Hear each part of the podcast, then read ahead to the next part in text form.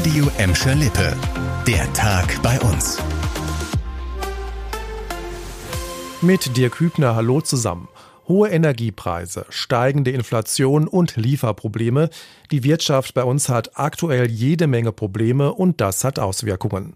So pessimistisch wie aktuell waren die Unternehmer zuletzt während der Finanz- und Wirtschaftskrise Anfang 2009. Nur beim Ausbruch der Corona-Pandemie vor zweieinhalb Jahren war die Stimmung noch schlechter. Das zeigt eine aktuelle Umfrage unter 150 Unternehmen für den Emscher Lippe-Index. Demnach treffen die Folgen des Ukraine-Krieges die Wirtschaft bei uns mit voller Wucht. Und die Lage spitzt sich weiter zu. Die Energiekrise könne die Existenz vieler Firmen in Gladbeck, Bottrop und Gelsenkirchen bedrohen. Denn bei uns gibt es besonders viele Unternehmen, die viel Energie brauchen, beispielsweise in der chemischen Industrie. Und auch Lieferprobleme machen vielen Firmen immer mehr zu schaffen. Mit vielen Neueinstellungen sei deshalb nicht zu rechnen, aber zum Glück mit vermehrten Kündigungen ebenfalls nicht. Kurz zur Erklärung, der Elix wird zweimal im Jahr von einer Tochterfirma der Gelsenkirchener Sparkasse und der Industrie- und Handelskammer Nordwestfalen in Gelsenkirchen erhoben. In der Energiekrise soll das neue 49-Euro-Ticket das Fahren mit Bus und Bahn einfacher und günstiger machen. Der Verkehrsverbund Rhein-Ruhr mit Sitz in Gelsenkirchen arbeitet mit Hochdruck daran, die neue Monatskarte so schnell wie möglich einzuführen. Das hat der VRR jetzt angekündigt.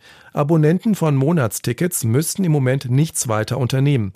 Die Verkehrsunternehmen würden ihre Kunden bald darüber informieren, wie es mit bestehenden Abos weitergeht. Der Wechsel auf das Deutschlandticket dürfte für viele Pendler günstiger werden. Eigentlich wollen Bund und Länder das neue Ticket schon Anfang nächsten Jahres einführen. Der Verband deutscher Verkehrsunternehmen, in dem auch Festische und Bogestra Mitglied sind, befürchtet allerdings, dass das nicht klappt. Es gebe noch einiges mit der Politik zu verhandeln. Denkbar sei deshalb ein Start erst Anfang März. Seit dem Wochenende ist er schon auf der Flucht. Nach den Schüssen auf drei Gelsenkirchner vor einem Fastfood-Restaurant in Oberhausen wird der mutmaßliche Täter jetzt international gesucht. Die zuständige Staatsanwaltschaft Duisburg hat einen europäischen Haftbefehl erwirkt. Der Gesuchte, ein 51-jähriger Essener, könnte sich in die Türkei abgesetzt haben. Laut der Ermittler gilt er als gefährlich.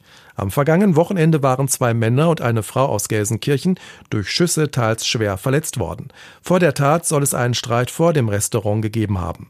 Polizei und Staatsanwaltschaft gehen davon aus, dass die drei Angeschossenen keine Zufallsopfer sind.